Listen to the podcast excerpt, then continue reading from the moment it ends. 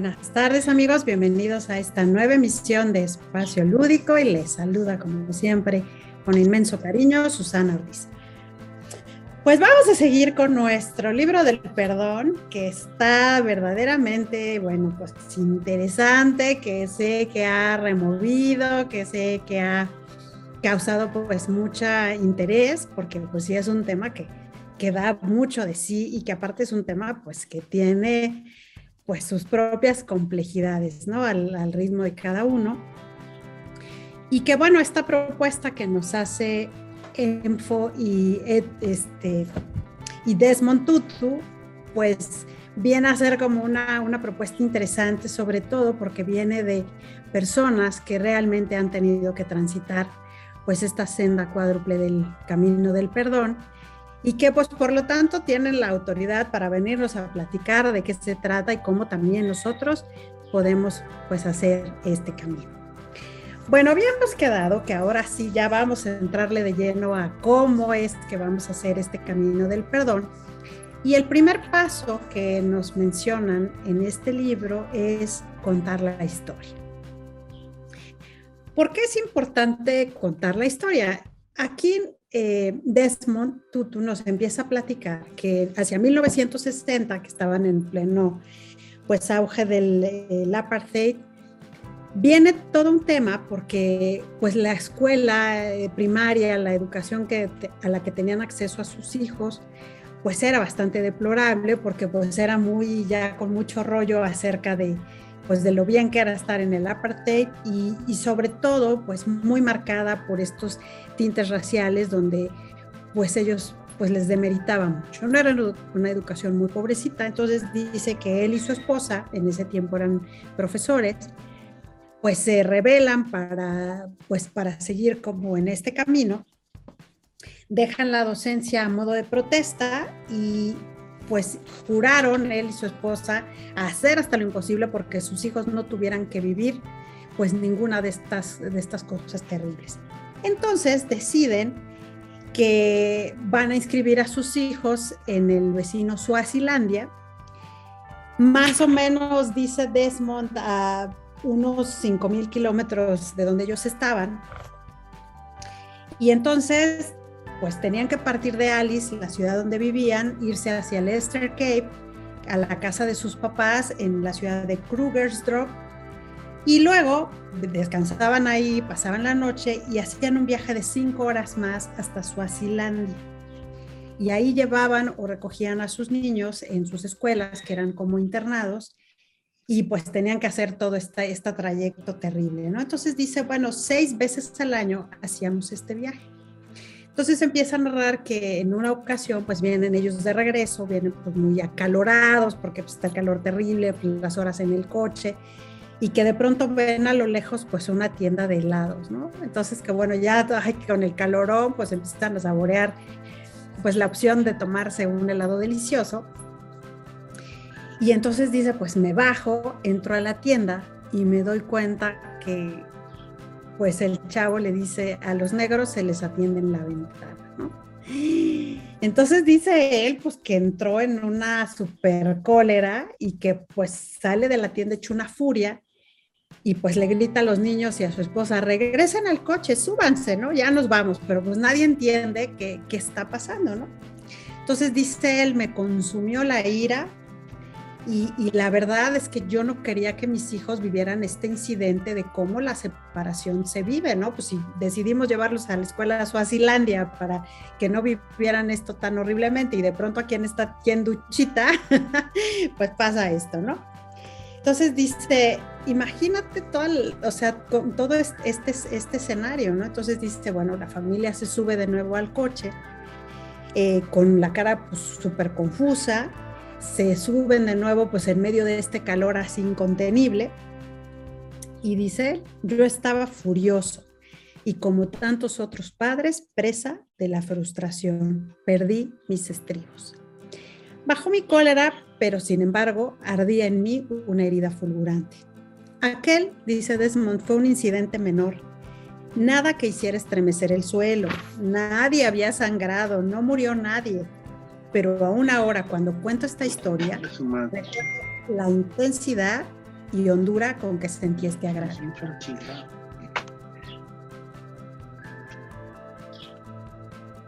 Fue un dolor punzante que venía a sumarse a todos los demás en nuestra vida diaria bajo el apartheid. Estábamos tan acostumbrados a esos incidentes que en aquel momento yo no reparé que debía perdonar al chico de la caja registradora de esa tienduchita, ¿no? Entonces dice él, las historias no siempre se cuentan de principio a fin y a veces ni siquiera sabemos que son historias. Sencillamente comenzamos a reunir estas piezas y damos sentido a nuestra experiencia. En el coche yo quería que mis hijos entendieran lo que nos acababa de pasar, pero antes tenía que hacer frente a mi desesperación. Si las familias no comparten sus experiencias, cada uno de sus miembros se abandonará a su dolor y se sentirá solo y aislado. Esto sucede cada vez que aparece una crisis o crueldad lo que exige dar sentido a lo que pasó. Entonces dice, yo no quería que mis hijos se contaran a sí mismos, a sí mismos una historia de supuesta inferioridad y de desigualdad muy justificada y que solo pueden quitárnosla si la cedemos. Este momento, dice, fue instructivo, fue el modo en que yo también pude entender lo que nos acaba de, ocurrir. Esa noche, habiendo dejado a los niños en la escuela, lo hablé con Lea, ella había estado ahí y sabía lo que había sucedido, por supuesto, pero en nuestras palabras compartidas volvimos a contarnos esta historia y al aceptarlo pudimos aceptar la realidad de lo que nos había acontecido. Todos experimentamos el dolor, todos. Esta es la parte ineludible del hecho de que somos humanos, ¿verdad?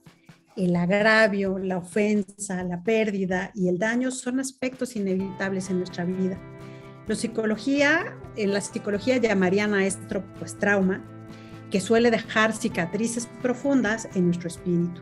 Sin embargo, no es este trauma lo que nos va a definir. El significado que damos a nuestras experiencias es lo que define tanto lo que somos como aquello en lo que nos vamos a convertir.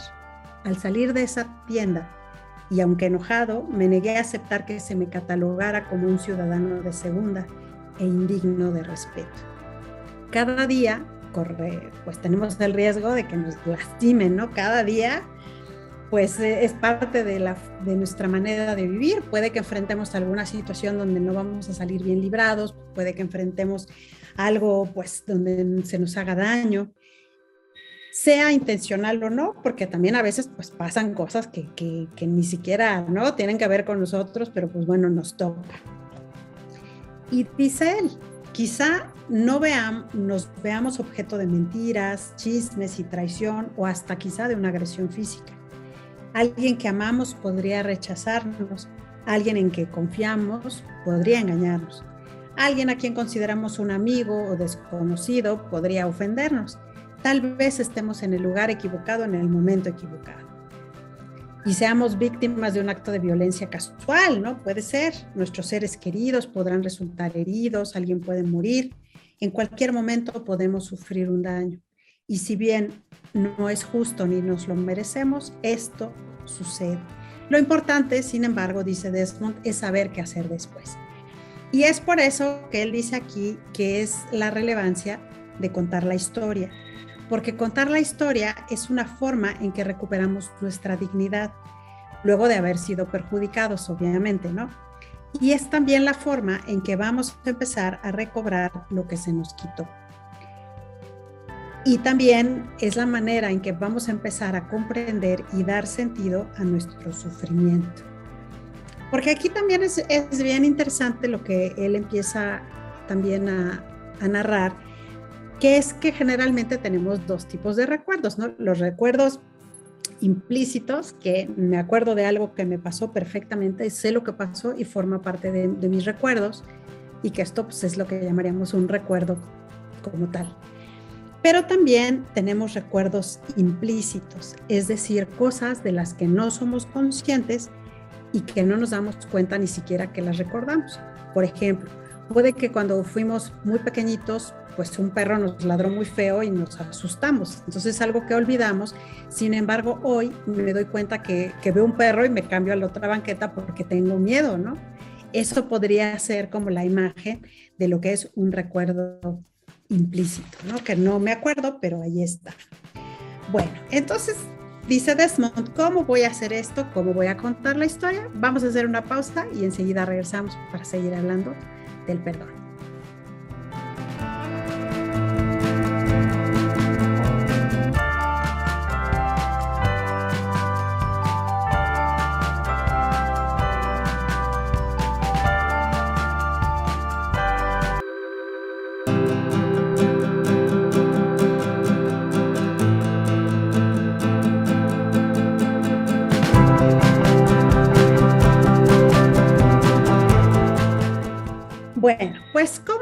A, contar la historia? ¿Cómo lo vamos a hacer? Bueno, dice Desmond, primero, di la verdad. La verdad nos impide eh, fingir que no pasó lo que pasó. Lo primero es entonces dejar oír la verdad con toda su crudeza, en toda su fealdad y en todo su desorden. O sea, aunque sea crudo, pues sí pasó y sí me dolió y, me lastimó bastante, ¿no? Entonces, no hay manera de que yo pueda creer que no pasó lo que pasó y que a lo mejor yo estoy pensando mal o estoy exagerando, ¿no? Cuando yo digo las cosas tal y como son, en el sentido verdadero, bueno, pues puedo ver con claridad lo que me está pasando.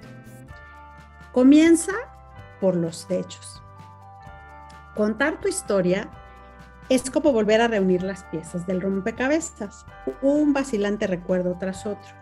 Al principio, tus recuerdos y tus hechos pues van dependiendo de, cuál sea el tipo de trauma y cómo ocurrió, puede que sean muy fragmentarios, o sea que los recordemos en piececitas y que a veces nos cueste hasta trabajo unir las cosas, ¿no?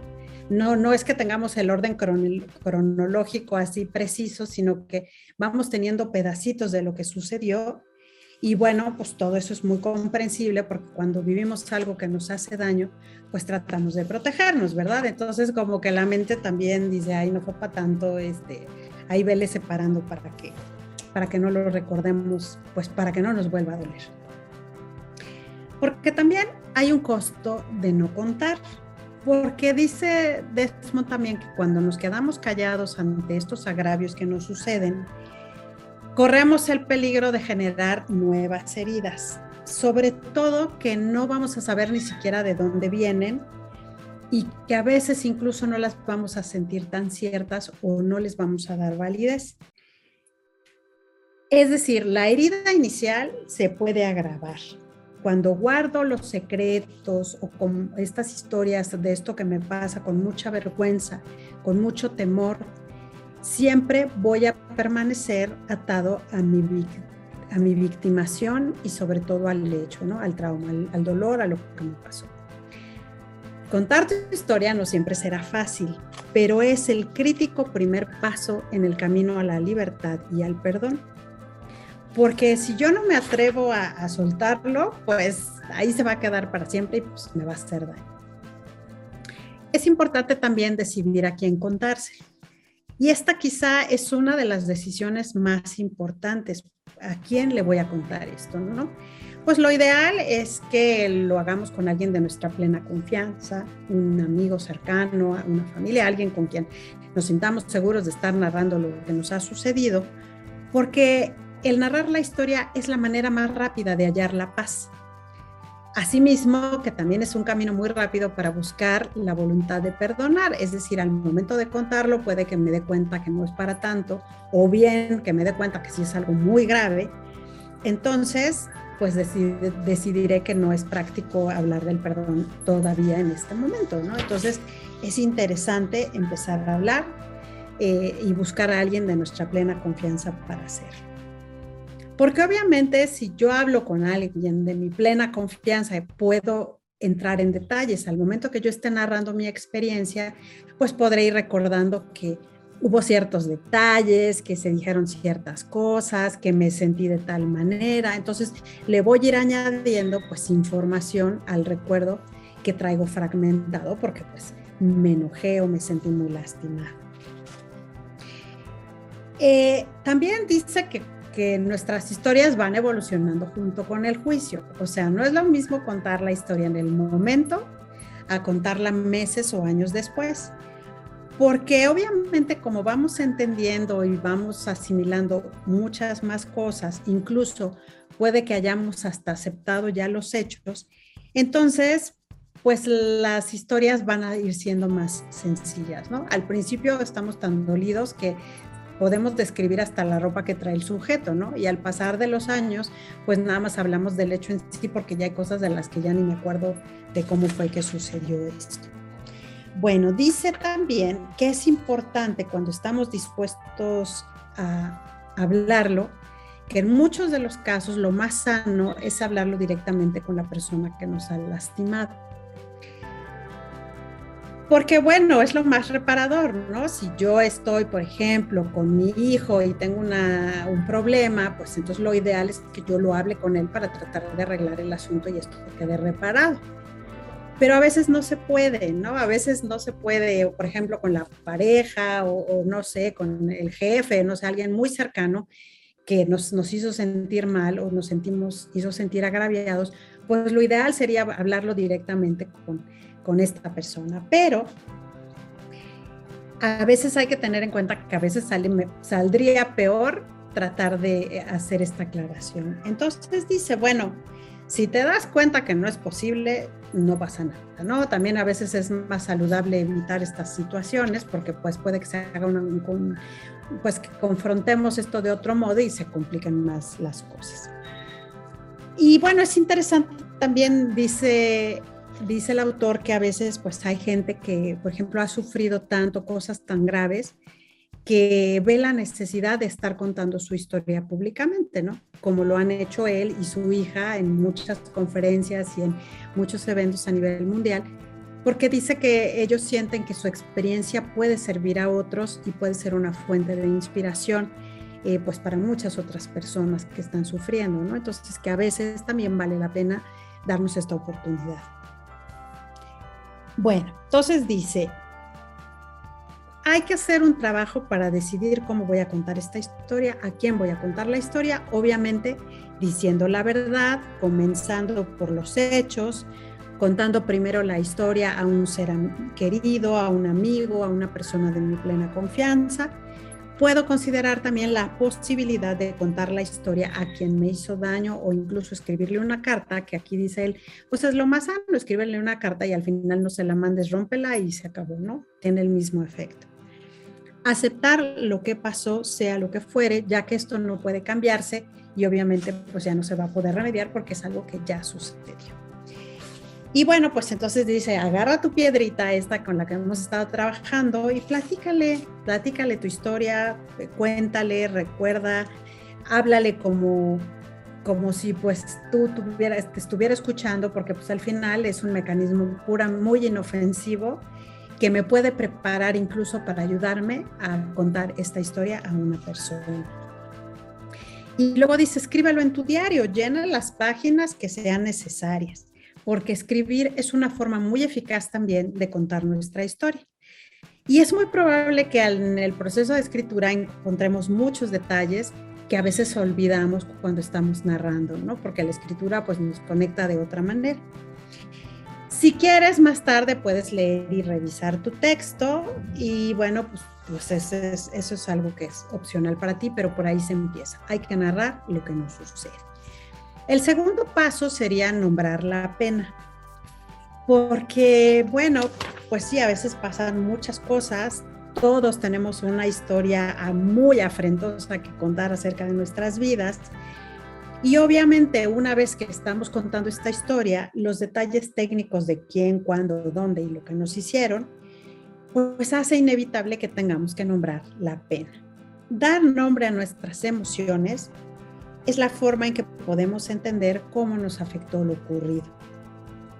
Tras relatar los hechos, debemos hacer frente a nuestros sentimientos.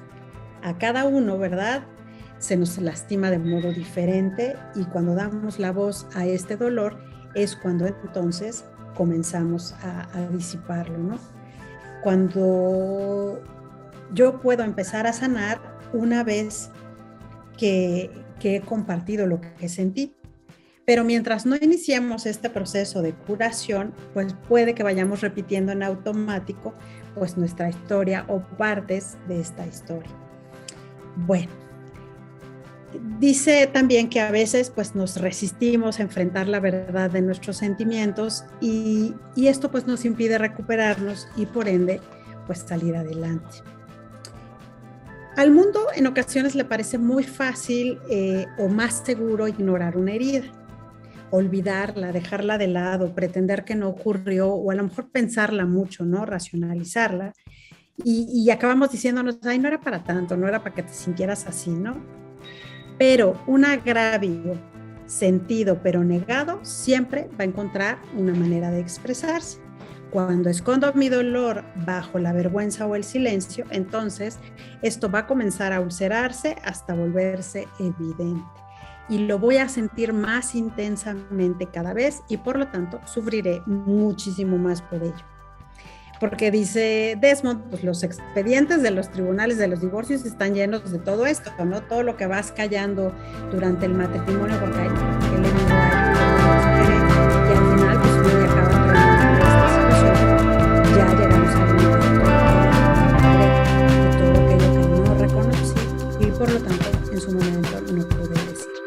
Vamos a hacer una pausa y enseguida regresamos.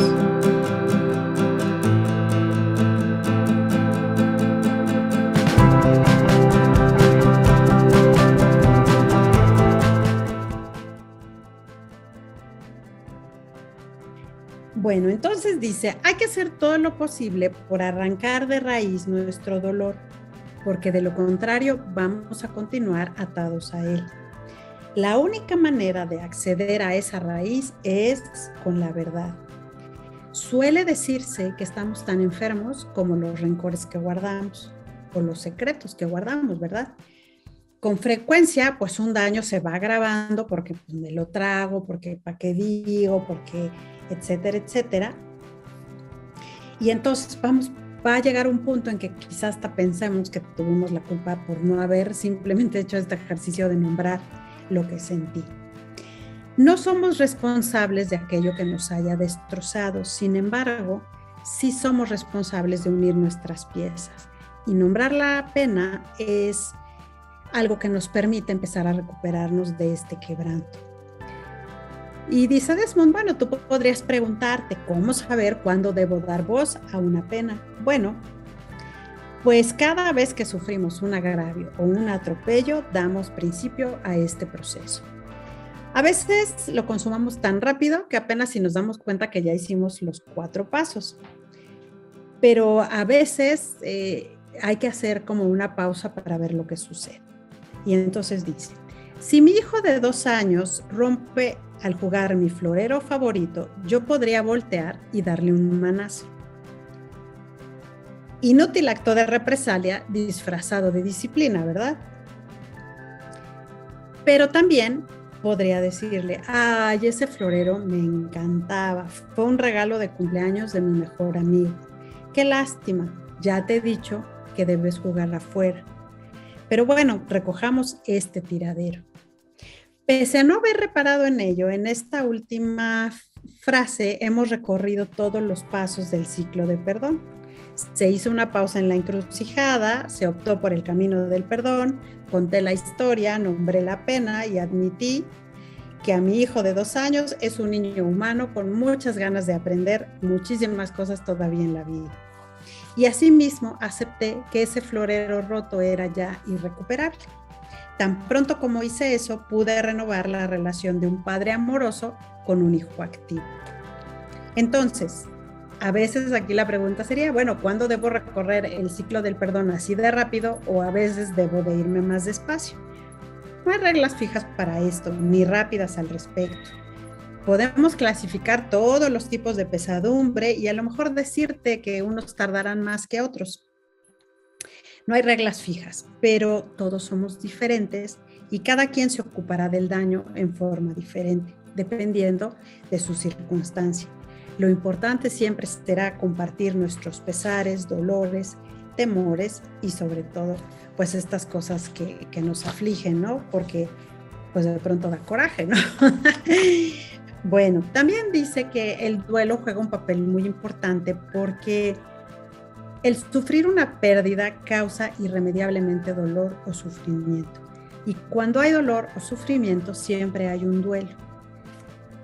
Obviamente se habla mucho de este tema, sobre todo muy asociado cuando hemos perdido a un ser querido, pero no solo hay un duelo cuando alguien muere, también lo hay cuando perdemos algo invaluable, cuando alguien ha mermado nuestra confianza, nuestra fe o nuestra inocencia. Entonces es bien importante comprender que el duelo tiene un papel súper importante en este proceso del perdón y sobre todo al momento de tratar de nombrar la pena. Porque el duelo es como lidiar con el dolor con el que sentimos para poder librarlo de él. O sea, esto es como una, una definición que nos da de eso. Y finalmente la aceptación es el reconocimiento de que las cosas han cambiado y nunca volverán a ser iguales. Solo de esta manera podemos hallar fuerza y sobre todo la fuerza que necesitamos para proseguir en el viaje, ¿no? Aceptamos la verdad de lo ocurrido, aceptamos nuestro dolor, nuestra angustia, nuestra tristeza, nuestra cólera, nuestra vergüenza y al hacerlo acepto mi vulnerabilidad. Y esto pues es algo vital para comprender pues este camino que estamos recorriendo.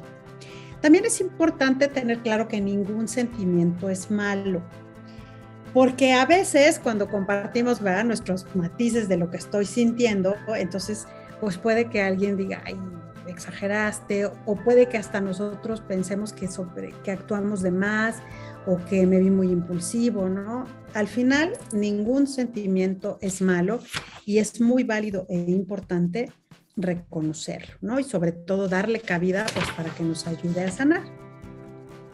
Entonces, ¿cómo reconocer el daño? Primero, hay que escucharlos. No intentes remediar el dolor, siéntelo. No minimices jamás una pérdida. No des consejos. No reacciones con tu propia pérdida o pesar, eso es algo muy importante. Cuando alguien te cuente algo, guarda el secreto, ofrece amor y atención y empatiza y brinda siempre consuelo.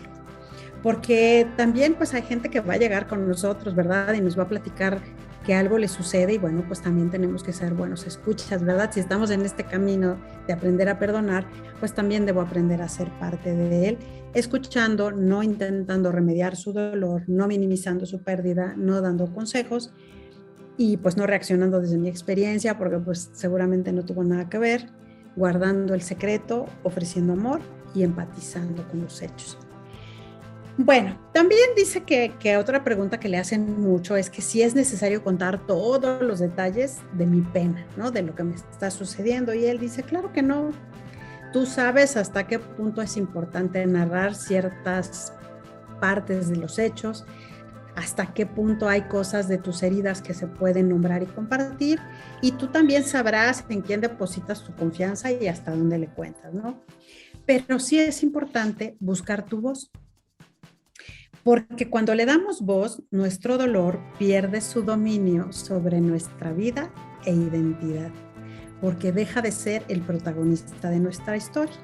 El perdón nos permite ser autores de nuestro futuro sin las restricciones del pasado, pero para poder contar una historia nueva, pues debo tener definitivamente el valor de hablar.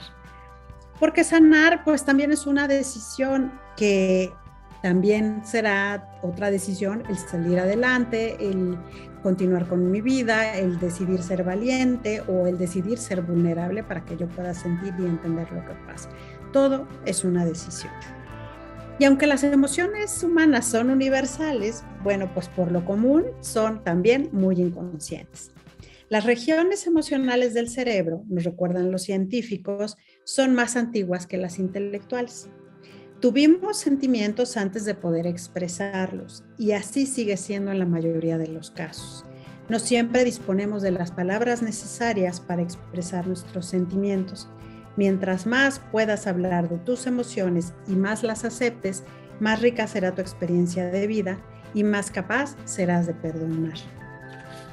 Porque recordemos que todos formamos parte de una gran familia porque vivimos pues en este mundo, ¿verdad? En este planeta vivimos en sociedad y bueno, pues todos estamos conectados.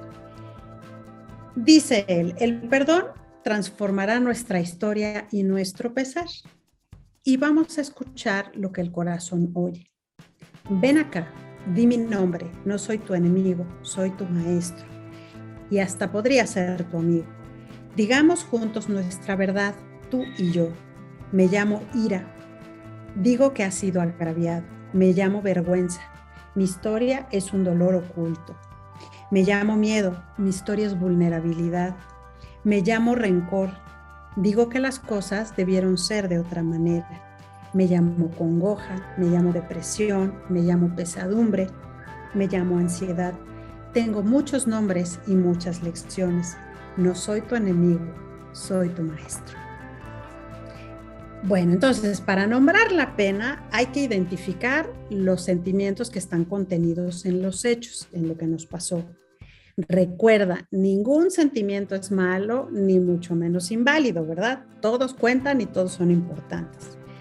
Reconoce las etapas del duelo y honra este proceso, sea cual sea la fase en la que te encuentres. Busca a alguien que te reconozca y que pueda escuchar tus sentimientos sin querer remediarlos. Acepta tu vulnerabilidad y sigue adelante cuando estés listo. Y bueno, pues, ¿qué vamos a hacer con la piedra, verdad? Bueno, pues toma tu piedra en la mano dominante, la izquierda o la derecha, nombra en voz alta una pena que sientas en este momento y al hacerlo, aprieta esta piedra que está en tu mano.